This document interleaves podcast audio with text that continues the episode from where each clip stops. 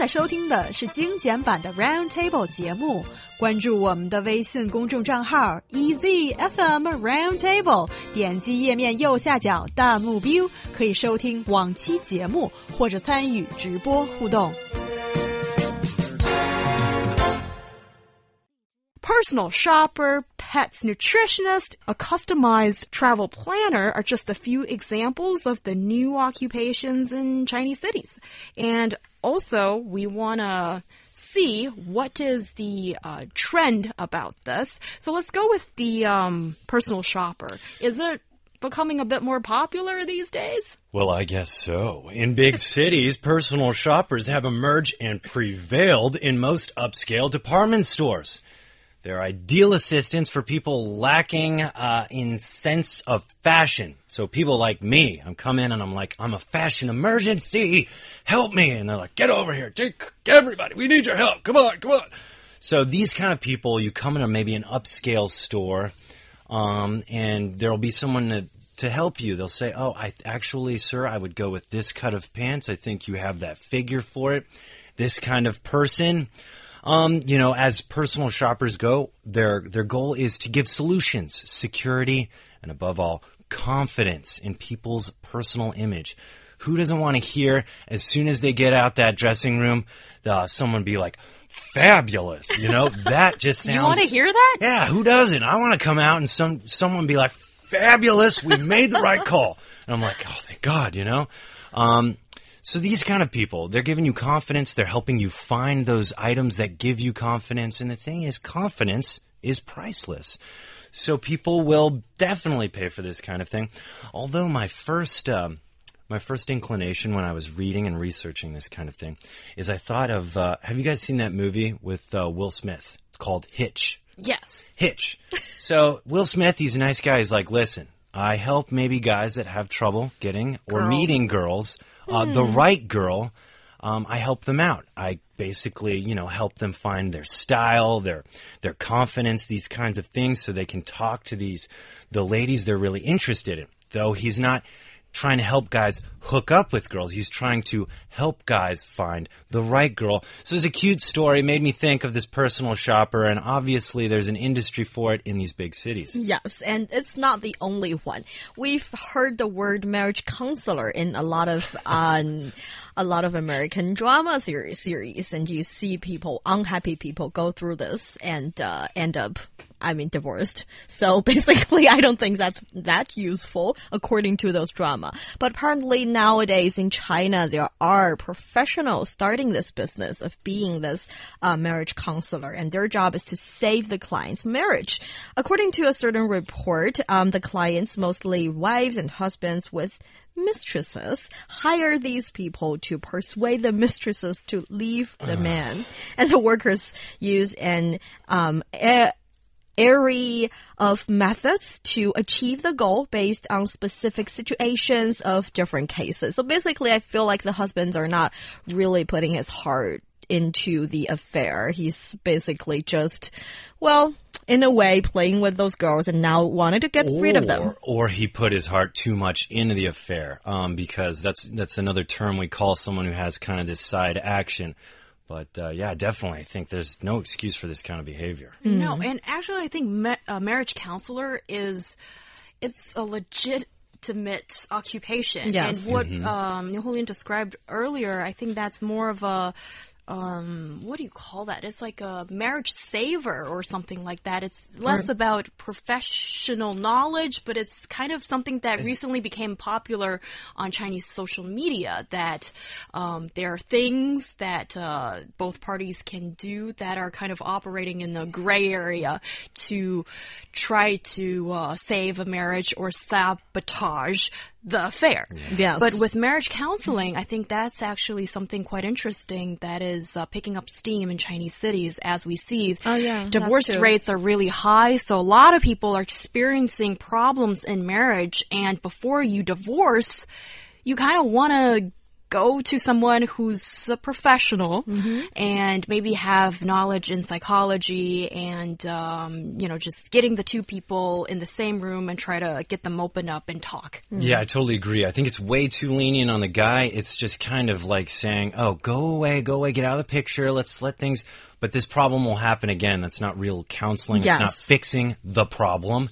Well, let's go to the next one. A little more happier, I think. Yeah. According to Niu Honglin, this is guys My her dream job. Yes. Basically, a hotel connoisseur, someone who goes to the best hotels around the world and talks about the proper layout of how a hotel should be. Um, so these guys are basically their salary can reach up, as I understand, maybe ten thousand RMB a gig, uh, a job, and you might be thinking. God, that sounds super easy, but no, I don't think it is. Um, you'll you'll find many times in the business industry they're going to throw out words like, "He Yang, you know, uh, so I think your hotel's really great, but it's kind of too modern and unapproachable. When I see it, I get this kind of vibe like it's not for me. Your demographic is this, yet your your modern approach is going this way. There's a lot of aspects to I think what a hotel connoisseur actually does. And so I think they really kind of find out how to market better to who you want to market Yes. better to. And to clarify, this is my second dream job. Oh, sorry, sorry, The sorry. first one is being here with Oh, super fabulous and smart He Yang. And according to his palm reading, maybe not that bright, right? in fact. So we'll talk about that. Oh, Yeah, that's we will. brand new information. and uh, yeah, and with you, our dear listeners, that makes me really happy. And sleep all day as a job, not very exciting anymore. oh wow. Yeah, so uh, let's talk about some of the other ones. We've got pet nutritionist. I could see again Niu Honglin totally taking advantage of this.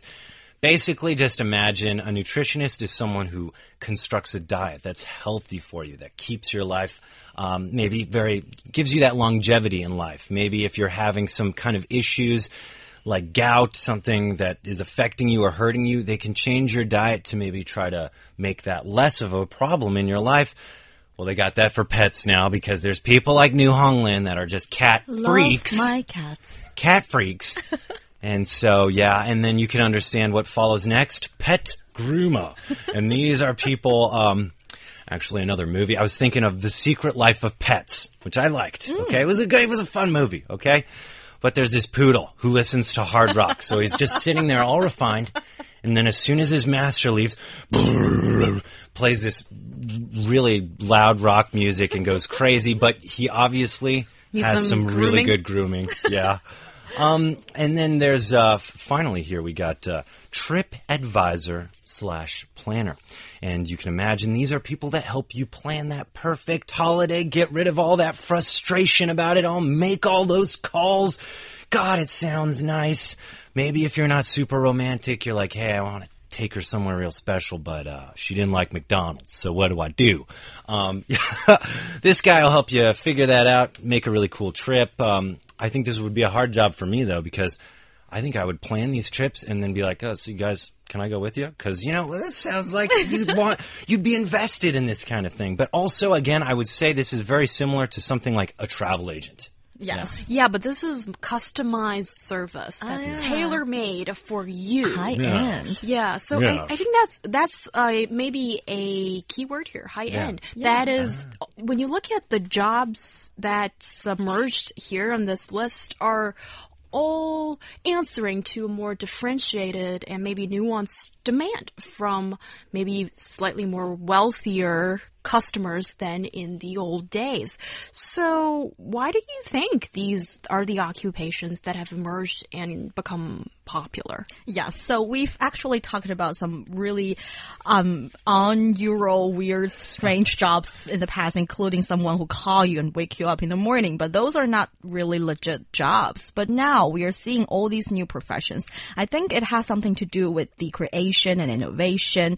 What after the emergence of internet and then people started to want more and with that demand in the market other smart people started to provide that service and earning money out of it.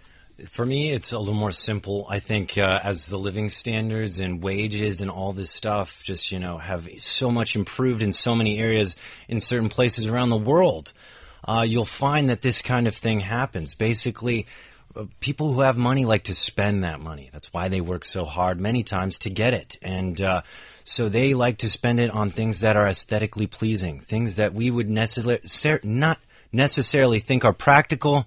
But when you have a lot of money, you don't need to worry about the practical. Maybe you can worry about the creative, the more fun and aesthetic, as I said, aesthetically pleasing things. Yeah, and I also think if you have a huge market like the Chinese we got, and with such a huge population, um, with improving living standards of people, a little bit more disposable income and less time as you Oh, might be yeah. working very hard as uh, urban dwellers often do then if you can pay someone to do the unpleasant things of making choices and picking out things then why not? That's maybe other uh, that's also another uh, scene of um, the upgrade of the service industry in china